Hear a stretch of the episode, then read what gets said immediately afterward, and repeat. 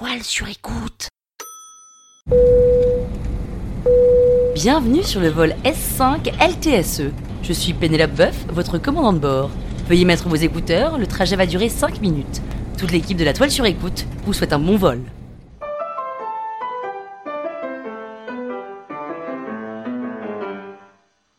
Good morning les arnaqueurs, c'est Péné. Ça y est, on se connaît maintenant, ça fait 5 saisons. Je vous octroie le droit de m'appeler Péné.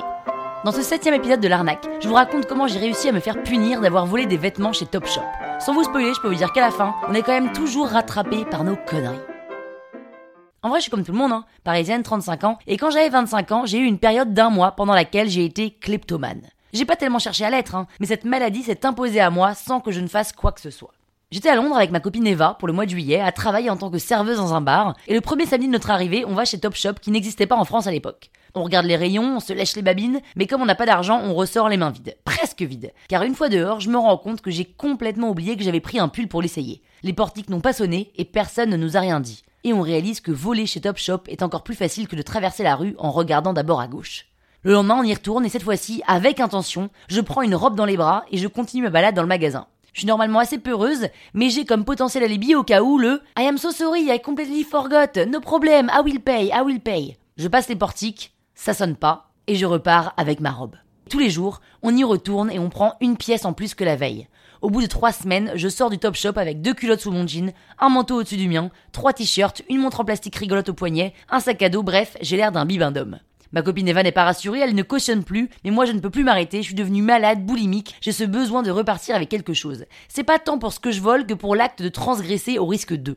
Je franchis mes limites et je me sens pousser des ailes. Je sors comme un gros bibin d'homme, les portiques ne sonnent pas, j'ai ce petit pincement au ventre qui se relâche dès que je mets un pied dehors. Au bout d'un mois, il est temps de rentrer à Paris, j'expose sur mon lit tout ce que j'ai volé et je jubile. Je me suis refait ma garde-robe pour cet hiver. Eva a la moitié de ce que j'ai, elle a été moins gourmande et plus prudente, mais on est toutes les deux très satisfaites de ce séjour à Londres. Arrivé à Paris, j'ai deux jours à ne rien faire avant de repartir en Bretagne pour aller voir mes parents et y passer une semaine. Je passe deux jours à me balader dans un Paris vide, et quand je rentre dans un magasin, je suis incapable de voler quoi que ce soit, j'arrive même pas à comprendre comment j'ai pu avoir le cran et la connerie surtout de voler mais je me dis que le pays étranger doit sûrement jouer dans la non-appréhension du danger. Je prépare ma valise pour la Bretagne, et je trouve que mes vêtements que j'ai volés sont tellement stylés que je meurs d'envie de les montrer à mes parents. Je peux pas attendre qu'ils rentrent à Paris. C'est des affaires d'hiver en plus, donc ça n'a vraiment pas de sens, mais comme je ne pars que pour une semaine en Bretagne et que j'ai besoin de pas grand chose pour la plage, je remplis ma valise de toutes ces nouvelles pièces Top Shop. Ma valise pèse maintenant une tonne et donne l'impression que je pars pour un mois au Canada en plein hiver. Une copine sympa m'accompagne à la gare en voiture. On est très en avance, donc on se gare pour boire un coca dans le coin avant de prendre mon train. Je lui raconte mes aventures, mes histoires de vol chez Topshop. Elle me dit que je suis complètement folle alliée, mais je ris, je ris, je ris, et je suis même assez fière de moi car je m'en croyais incapable. On parle, on parle, on parle, on parle tellement que je ne vois pas l'heure passer, et je suis à 4 minutes de rater mon train. On court vite à la voiture pour que je récupère mon bagage. Elle ouvre le coffre de sa Twingo. Vide. Vide. Plus de valise, plus rien. J'ai l'impression que Arturo Brachetti est passé par là. Je me retrouve en short, t-shirt, j'ai mon téléphone, mes clés et mon argent sur moi, et je n'ai plus aucune fringue pour cet hiver. Je suis dépité, je rate mon train, je rentre chez moi, et j'appelle Eva pour lui raconter.